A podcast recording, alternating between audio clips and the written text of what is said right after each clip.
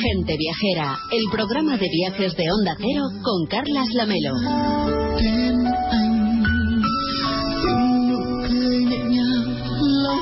Pues ahora mismo es la 1 y 26, las 12 y 26 en Canarias, las 6 de la tarde y 26 en Hoi An. Y dirán ustedes, ¿por qué habla de la hora de, Hoi en Vietnam? Pues porque allí es donde está ahora mismo nuestra compañera Elena Dalamo. ¿Cómo estás? Buenas noches para ti, ya casi.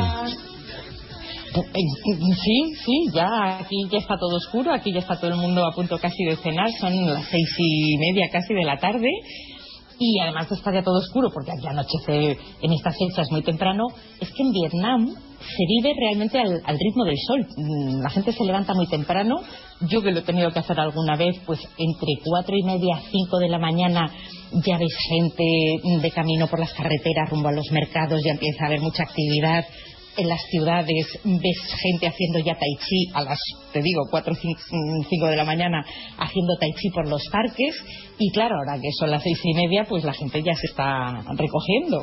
Oye, por las fotos que nos has mandado, y que por cierto vamos a colgar ahora en las redes sociales, veo que está todo inundado en este momento. En la parte central del país, mm, sí. Eh, fíjate, que no haya venido un un mapa, eh, tiene una forma, una geografía muy peculiar. Pues es un país, mira, como los menús de altura, largo y estrecho.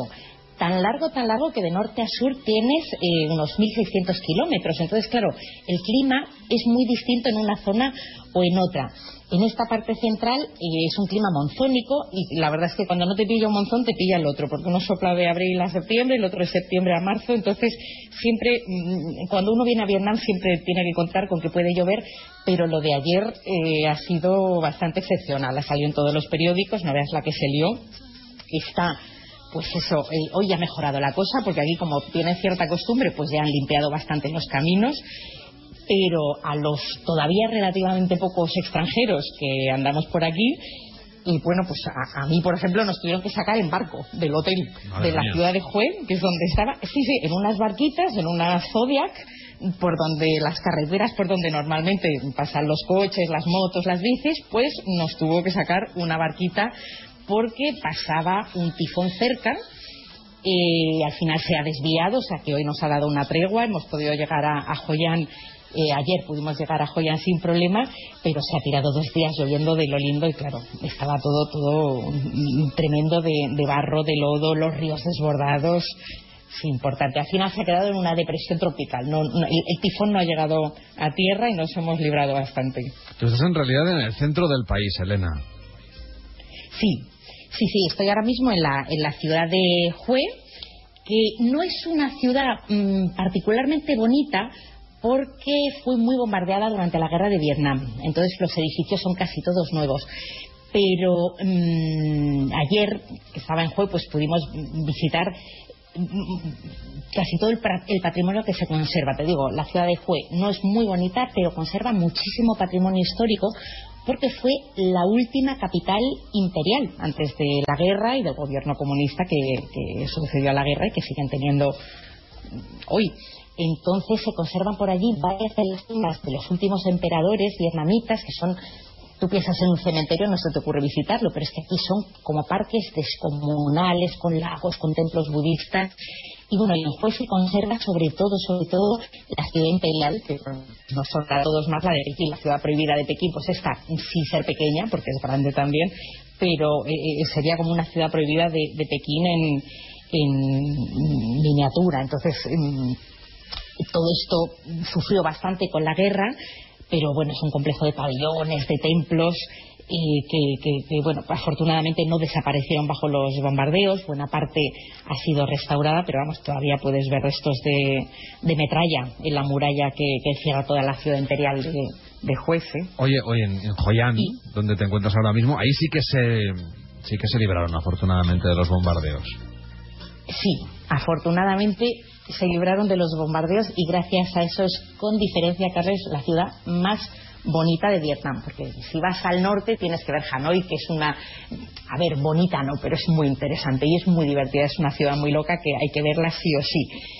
Tienes que ver la bahía de Jalón, que está en el norte también, que es como la postal eh, más bucólica y más conocida de todo Vietnam, y tienes que ver las tribus de las montañas de Sapa, que allí Vietnam tiene 54 minorías étnicas y casi todas se concentran en las montañas de Sapa, que están casi casi ya en la frontera con China, y es para donde me voy yo mañana pero mm, te decía, para ciudad bonita, la de Joyán, que es donde estoy ahora mismo, porque Joyán fue, en los siglos XVII y XVIII, fue un puerto comercial muy importante aquí en Asia y sobre todo lo fue para el comercio de la seda, porque a todos, fíjate, nos suena más la ruta de la seda, hemos visto películas, hemos visto documentales, hemos leído libros de la ruta de la seda que atravesaba por tierra desde China se ramificaba por varios, eh, por varios itinerarios y llegaba hasta las puertas de Europa.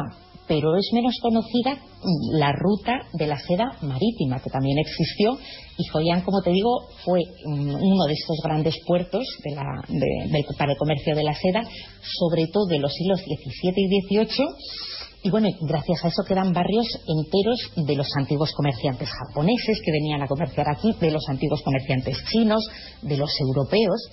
Entonces, pues como afortunadamente esta ciudad se libró, y ya es un milagro porque todo Vietnam sufrió los bombardeos de una manera tremenda, Hoi se libró y, gracias a eso pues conserva todo este patrimonio, así que en pie estos cientos de casas centenarias de madera de teca con una solera tremenda.